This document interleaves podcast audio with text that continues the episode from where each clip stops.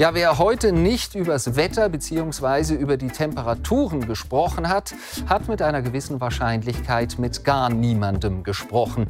Jedenfalls war das der bisher heißeste Tag des Jahres, teilweise sogar rekordheiß. Da hilft nur noch die Flucht ins Wasser, wie es beispielsweise die Berner Stadtbevölkerung an der Aare tut.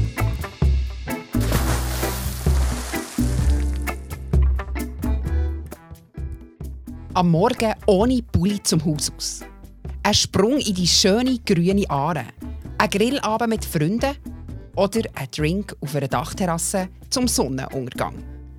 Das alles können wir im Moment in vollen Zügen geniessen.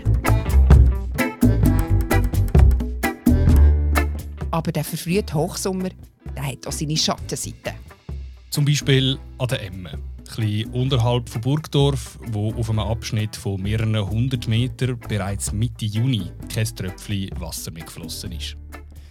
Das Bild vom austrocknenden Flussbett das hat diese Woche unsere Leserinnen und Leser beschäftigt. Es ist zwar nicht das erste Mal, dass im Kanton Bern Flüsse austrocknen wegen der Hitze, aber so früh im Jahr, das ist doch außergewöhnlich. Was bedeutet die frühe Hitzewelle für den Rest des Sommers? Wie hitzebeständig ist die Stadt Bern gebaut? Und wie geht es eigentlich den Personen, die nicht von der Sonnenseite des Sommer profitieren können? Den Menschen, die man ratet, an solchen Hitzetagen möglichst in kühlten Räumen zu bleiben, während wir anderen in die Aare kumpen. Über das wollen wir heute reden bei Gesprächsstoff, einem Podcast von Bund und Berner Zeitung. Und zwar machen wir das mit dem Stefan Brönnimann. Er ist Professor für Klimatologie an der Uni Bern und er zeigt sich nicht ganz so pessimistisch, was die Zukunft von unserem Planeten anbelangt, aber er mahnt doch an das Tempo vom konkreten Fortschritt in der Klimapolitik. Mein Name ist Noah Fend. Ja, ich bin Sibyl Hartmann.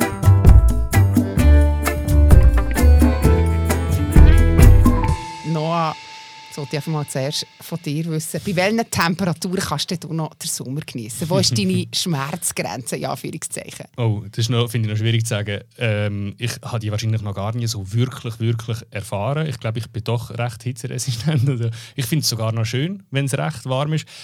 Ich glaube, ähm, wenn es zusätzlich noch sehr feucht ist und man wirklich eigentlich schwitzt, ohne sich überhaupt zu bewegen, dann, und das über längere Zeit so bleibt, dann finde ich es dann vielleicht schon irgendwann mal ein gut. Aber ich kann glaube recht gut schauen, dass ich mich regelmäßig abkühlen kann, trotz heißen Temperaturen. Und wie machst du das? Also wenn du das offenbar wenn so Hitze, wie, wie ist man oder wie wird man so hitzeresistent? Hey, Verrat mal. Keine Ahnung, wie man das wird. Oder wie das ist mir einfach. Ja, vielleicht. Nein, viel baden, vieles Wasser. Und äh, in Bern, in Aare, sonst irgendwo Ferien gerne an Gewässer machen. Daheim gehe ich, das, also, davor roten auch den andere auch eher ab, ich gehe gerne kalt duschen. Zwischendurch. Aha, ja, das muss einfach manchmal sein. Also ich gehe nicht gerne kalt duschen und einfach direkt vor der Haustür in die, in, yeah. in die kalte Aare, wenn ich da ein bisschen von meinem tollen Wohnort im Sommer. Ist das auch das, was du gemacht hast in den letzten Tagen, um nicht gerade äh, zu verschmachten? Ja, definitiv. Manchmal sogar erst am Abend, am 10 am längsten Tag des Jahres, was noch wunderbar hell war. Ja, aber kommen wir eben zu diesen Schattenseite zurück vom Sommer. Wir haben es schon gesagt, wir haben mit dem Stefan Brönnimann von der Uni Bern geredet. Und wir haben als erstes eben auch von ihm wissen, was er denn macht gegen die Hitze oder wie er sich abkühlt. Und ich würde sagen, wir hören ins Interview rein, das wir heute Morgen mit ihm im Studio geführt haben. Ja, ich bin baden. Also ich muss sagen, ich bin Berner, ich gehe gerne in. Äh, oder auch sonst mich abkühlen. Ich muss auch sagen, ich bin gesund, zum Glück. Mir macht die Hitze nicht so viel aus, aber ich denke dann auch schon an die Leute, was etwas ausmacht, wo, wo auch vielleicht in einer Dachwohnung wohnen, irgendwo in Bern, in der Altstadt und vielleicht auch nicht irgendwie ständig können auf die Thun in Stremo gehen. Ja, besonders für diese Leute war der Juni sehr heiß, gewesen, aber für uns alle war der Juni sehr heiß. Gewesen. Aber wie heiß eigentlich im Vergleich? Ja, also ich habe jetzt noch keine Juni-Werte. Der Juni ist ja noch voll im Gang. Ähm, er, er war warm. Gewesen. Wir haben eine Hitzewelle, die sehr früh kam. Wir hatten schon im Mai das erste Mal eine Hitzewelle mit Temperatur über 30 Grad. Und das ist schon früh für die Jahreszeit für so eine Hitzewelle zu haben. Man hat ja, man hat ja gehört, dass sie Juni-Rekord äh, egalisiert oder übertroffen wurden. Ja, das gehört zu den ganz heißen. Und geht der Sommer jetzt so weiter? Kann man das jetzt schon ablesen? Ja, nein, es ist schwierig. Also ähm, Vorhersagen zu machen für eine ganze Jahreszeit, das ist natürlich äh, etwas, was alle möchten, etwas, was sehr wichtig wäre, was man versucht. Die Erfolgschancen steigen, man investiert auch viel Forschung in das, aber es ist jetzt noch nicht so, dass man jetzt könnte, äh, sichere Prognosen machen für bis Ende Sommer. Die rekordheißen Temperaturen, die haben gesagt, eben im Juni sind zum Teil einzelne Rekordwerte gebrochen worden oder egalisiert worden, da und dort. Die haben verschiedene Folgen, verschiedene unmittelbar sichtbare Folgen.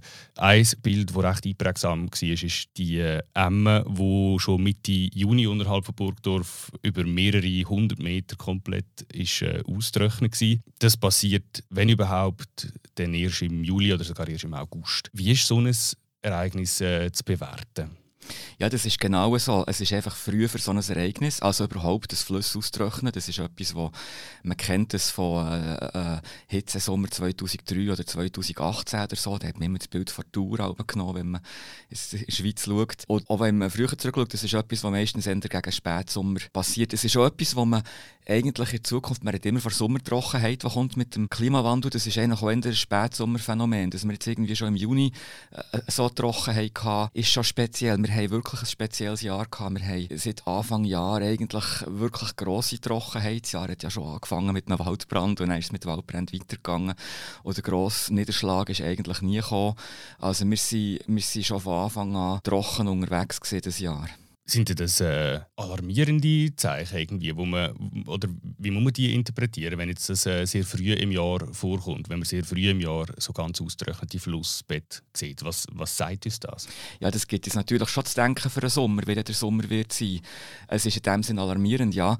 Es, man muss immer ein bisschen vorsichtig sein, wenn man nachher äh, versucht, ähm, sich zu überlegen, wie das in Zukunft könnte sein könnte.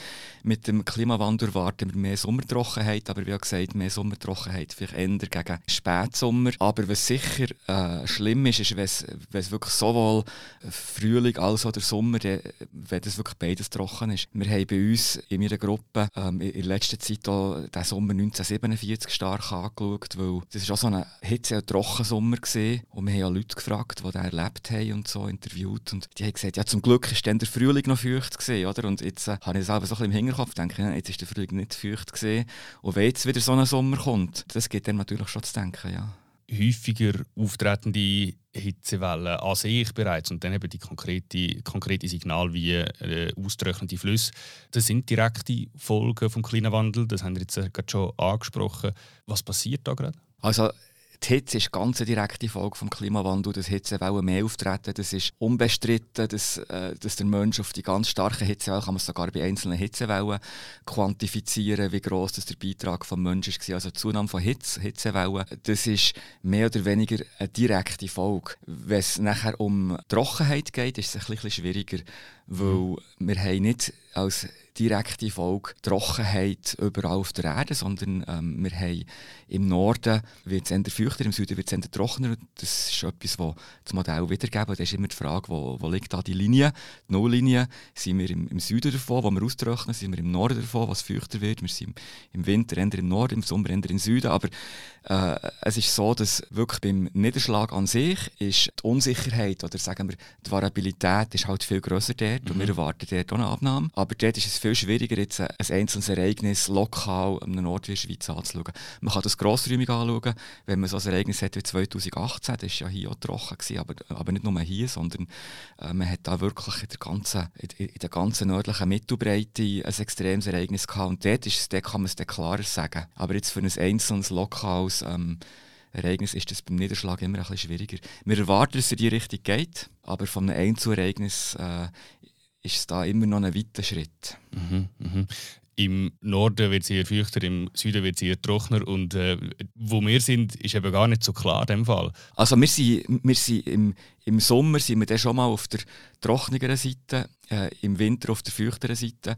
Wie gesagt, Signal sehen wir in dem Modell eher gegen Ende Sommer und nicht unbedingt im Juni. Oder? Mhm. Aber mhm. äh, in Zukunft erwarten wir eine Trockenheit, mehr Trockenheit im Sommer. Aber bis man das wirklich statistisch wird sehen, es wird immer wieder feuchte Sommer geben.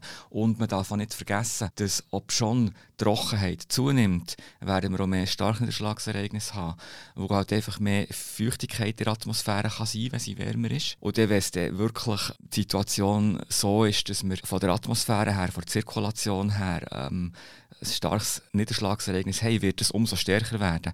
Das heisst, so oder so werden die starken Niederschlagsereignisse zunehmen. Mhm. Und das ist sehr klar und, und, und gut beleidigt. Das haben wir ja also ganz konkret gemerkt in den letzten paar Tagen, wo es heftige Gewitter gegeben hat mit Starkregen, aus genau dem Grund, oder? Ja. Sehr heiße Temperaturen, viel Feuchtigkeit und nachher das entsprechende äh, Gewitter- und Niederschlagsrisiko. Genau, also pro, das, das kennt man von Physik her, pro Grad Celsius Zunahme der Temperatur kann die Luft 6,5% mehr Wasserdampf enthalten und der Wasserdampf wird entsprechend in Niederschlag halt wirkt sich in einem stärkeren Niederschlagsereignis aus.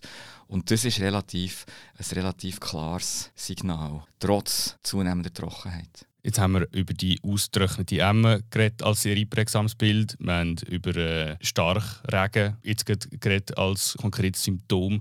Gibt es weitere solche konkrete Ereignisse, die uns den Klimawandel, der stattfindet, so konkret vor Augen führen? Also etwas vom Konkretesten finde ich immer, wenn man im eigenen Garten schaut, wenn der Apfelbaum anfängt blühen, und Kirsche und äh, Löwenzahn und was weiß ich. Also äh, das ist eindrücklich, wie sich der Frühlingsanfang halt vorverschiebt, immer früher anfängt. Das ist augenfällig. Und natürlich in den Bergen, wenn man Gletscher anschaut, äh, das ist auch ein ganz untrügliches Zeichen. Und ja, das ist jetzt von der Temperatur her, wenn man von Trockenheit redet und, und, und schaut bei uns in den Wäldern, wie Buchen leiden, äh, an diesen Orten sogar Teiche, wie äh, bei uns jetzt in der Umgebung äh, verschiedenste Bäume, Birken und so weiter Mühe hatten mit der, mit der Hitze, mit der also Trockenheit. Also eigentlich einheimische Bäume, einheimische genau. Pflanzen, wo, wo je länger, desto mehr auch Mühe haben. Mhm.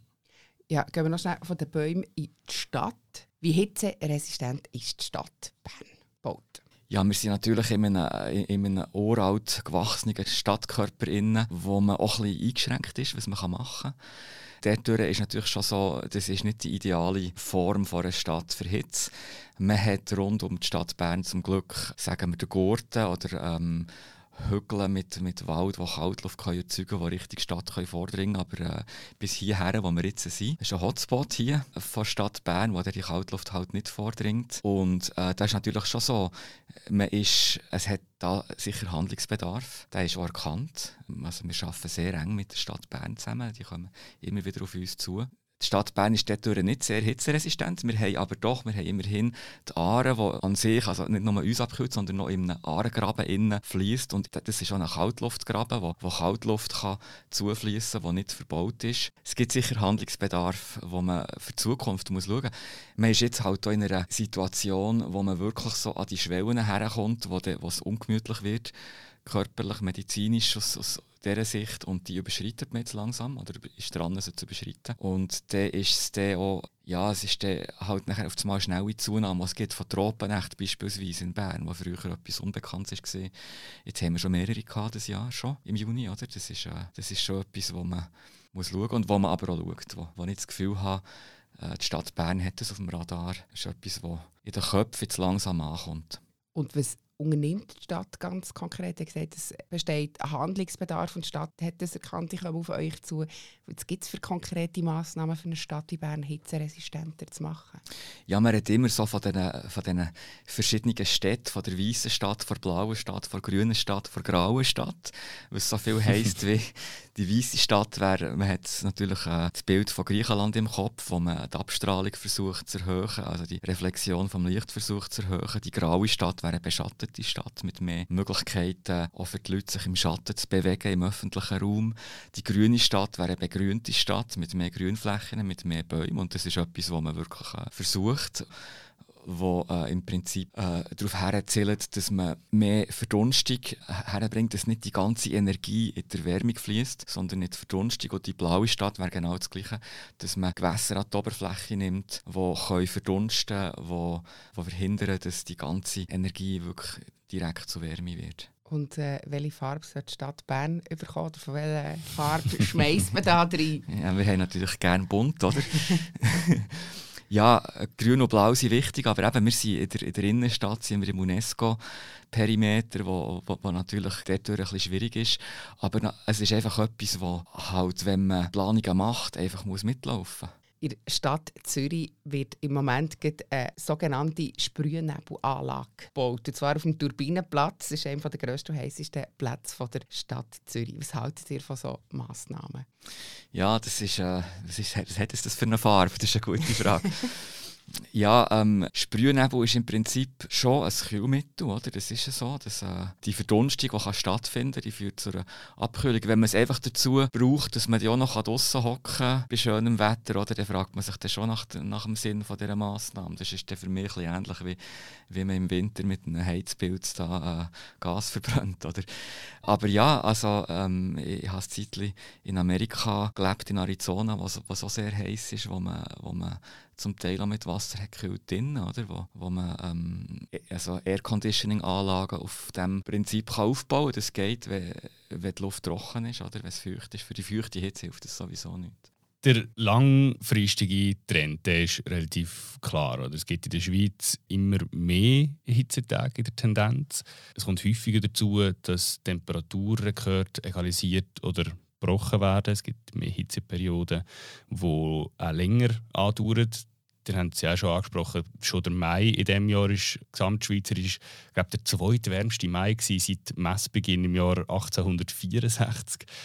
Auf was müssen wir uns einstellen in 10, in 20, in 50 Jahren? Wir müssen uns einstellen auf ein, auf, auf, auf ein heißeres Klima mit häufiger Überschreitungen von Schwellenwerten, die eben unangenehm werden.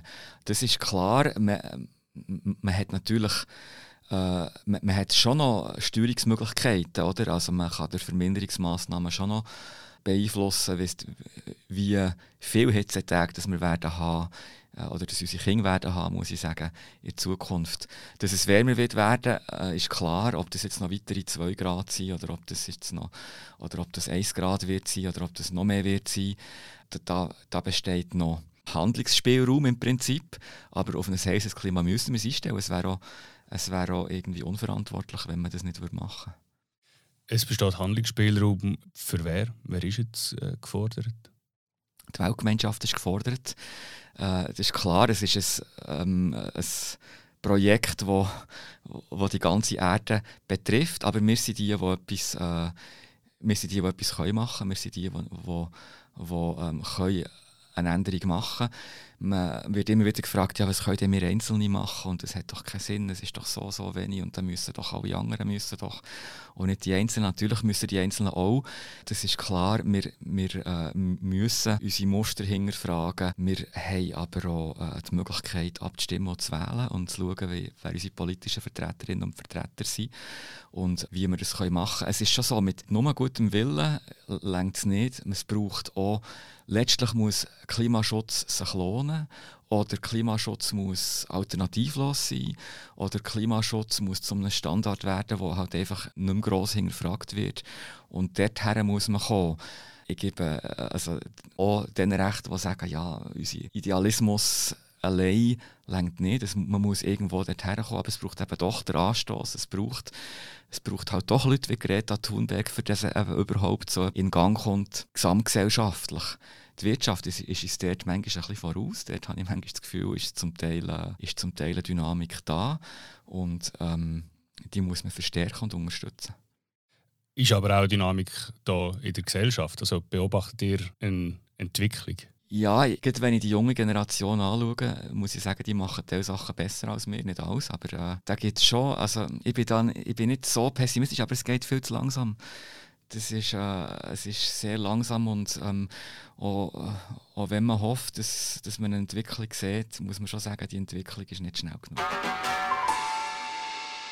Sagt also der Stefan Brönnimann, Leiter der Abteilung Klimatologie am Geografischen Institut der Uni Bern. Also mir hat ehrlich gesagt noch erstaunt, dass er sich gar nicht so pessimistisch zeigt hat, wo ich jetzt äh, von einer Person in so einer Position würde erwarten und er sich doch auch ein bisschen die Hoffnung in die jüngere Generation steckt, die sagt, die machen durchaus schon ein paar Sachen richtig oder richtiger, als wir sie gemacht haben. Es ist natürlich sicher schon ein viel größeres Bewusstsein um für die Klimaproblematik, das stimmt sicher. Aber mir hätte ja gleich auch recht klar gedacht, wenn es darum geht, dass äh, viele Sachen zu langsam gehen und so äh, eine Aussage, wo mir noch bleibt und wo halt einfach auch sagt, dass wir noch nicht an dem Punkt sind. Klimaschutz muss alternativlos werden und das ist sie ganz offensichtlich äh, bei vielen noch nicht. Und eben das Tempo muss aufgeschraubt werden und zwar rasant. Oder eben, vielleicht sind es einfach auch sättige Bilder, die ein bisschen helfen, wenn man die sieht. Und zwar eben das Bild, das wir jetzt schon mehrmals darüber geredet haben, von dieser vertrockneten Emma, die wirklich auch hier auf der Redaktion ganz viel von uns berührt haben und irgendwie auch betroffen gemacht haben. Genau, und weil wir euch das Bild in diesem Podcast ja nicht unbedingt können zeigen dass ihr es anschauen könnt, haben wir den Autor von dem Text, Dolph Barben, gebeten, quasi euch das Bild ein bisschen zu beschreiben. Er war äh, dort gewesen, vor Ort, hat das trockene Flussbett gesehen, hat das mit Expertinnen und Experten besprochen. Der Text, den er geschrieben hat, der ist äh, in den Shownotes zu dem Podcast verlinkt. Und wir haben den Dolph Barben gebeten, euch schnell dorthin mitzunehmen, an das vertrocknete Flussbett.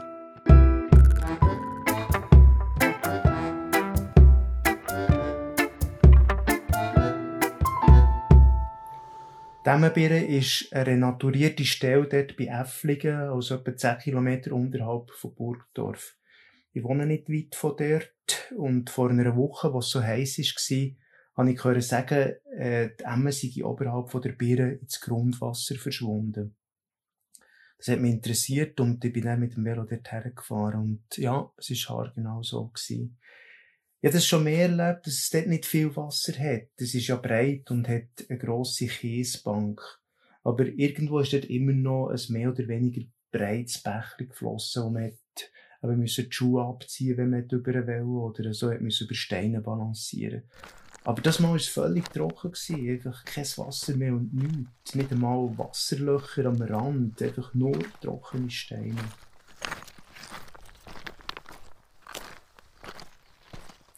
Und in dem Moment hat mich so etwas wie ein ungläubiges Staunen erfasst.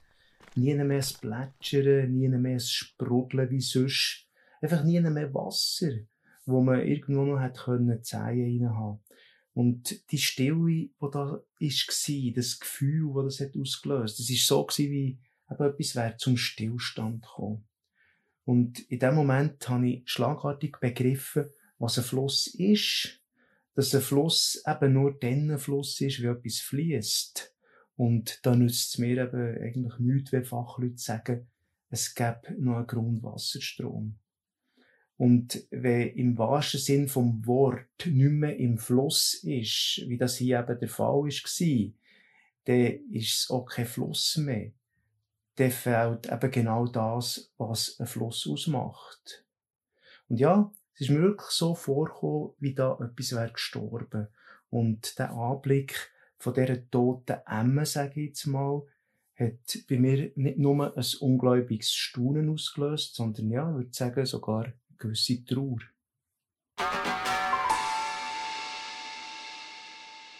Ja, und bevor wir noch zum zweiten Thema von dieser Podcast-Folge kommen, nämlich zu der Bevölkerungsgruppe, die unter der Hitze am Leiden ist, wollen wir noch reinhören, was das Bild oder Artikel dazu bei unseren Leserinnen und Lesern ausgelöst hat. Der Thierry H. schreibt, das Bild tut dem irgendwie richtig weh.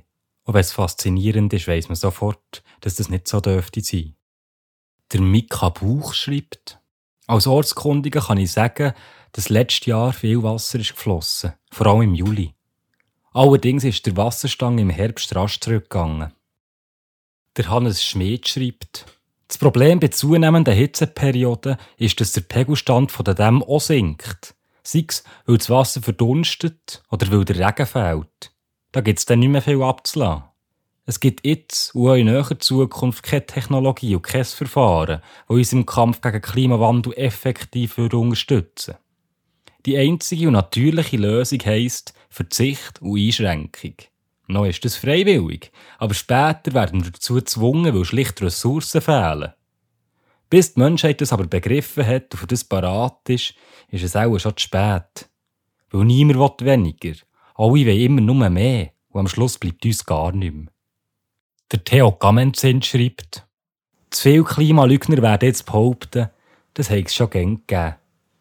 Genau die richtige Einstellung, dass spätestens die nächste Generation an die Wand gefahren wird. Wir machen zwar etwas, aber viel zu wenig und viel zu schwach. Weltweit.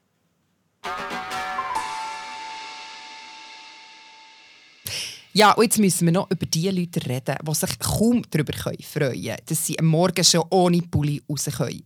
Weil ihnen nämlich geraten wird, ihre vier Wände gar nicht erst zu verlassen.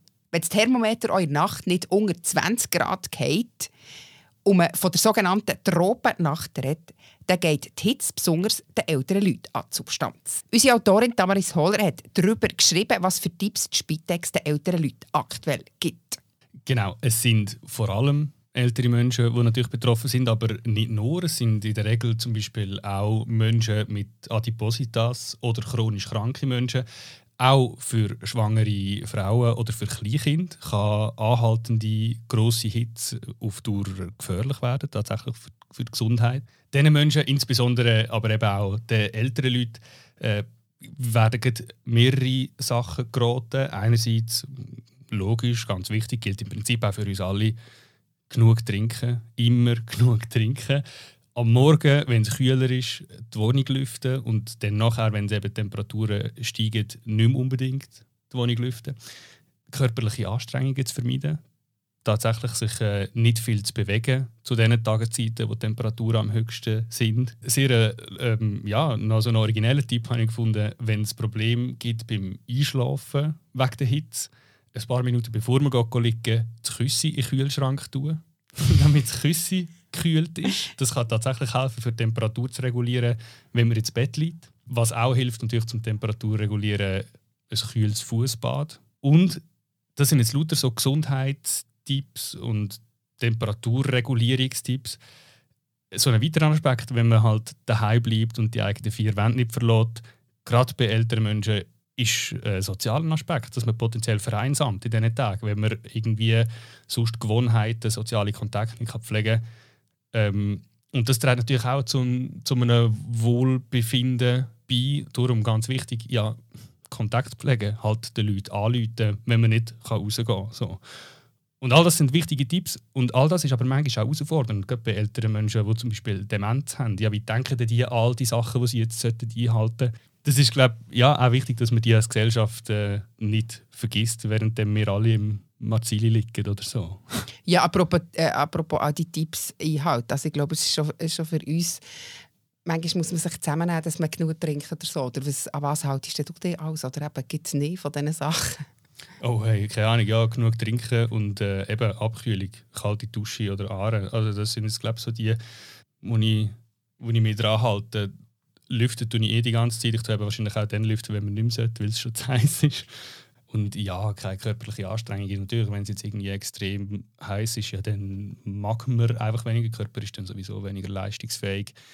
Aber ich glaube, ähm, ich tue dort jetzt nicht irgendwie vielleicht zu wenig spezifisch darauf achten, dass ich mich möglichst nicht bewege an diesen Tagen. Aber eben, man stellt sich mal vor, wenn man wirklich an diesen Tagen noch den ganzen Tag drin muss hocken und nicht raus darf und vor allem eben die sozialen Kontakte oder auch können geniessen von diesem Sommer, das stelle ich mir echt schwierig vor.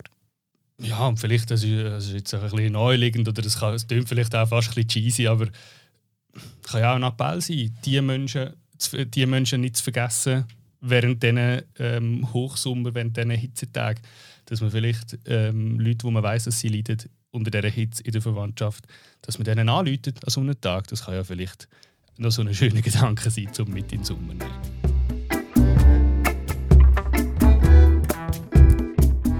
Vorerst wäre es von der aktuellen Folge von Gesprächsstoff. Es war die zehnte Folge. Man kann sagen, ein kleines, äh, kleines Jubiläum. An dieser Stelle auch einfach mal schnell äh, ein Dankeschön an alle regelmäßigen Hörerinnen und Hörer. Uns freut es sehr, dass ihr den Podcast hört, dass ihr auf den Podcast reagiert und dass ihr treue Hörerinnen und Hörer immer ein bisschen mehr werdet. Ja, und der Gesprächsstoff der wird uns so in den Sommerferien nicht ausgehen. Und darum fahren wir einfach ganz ohne Sommerpause weiter.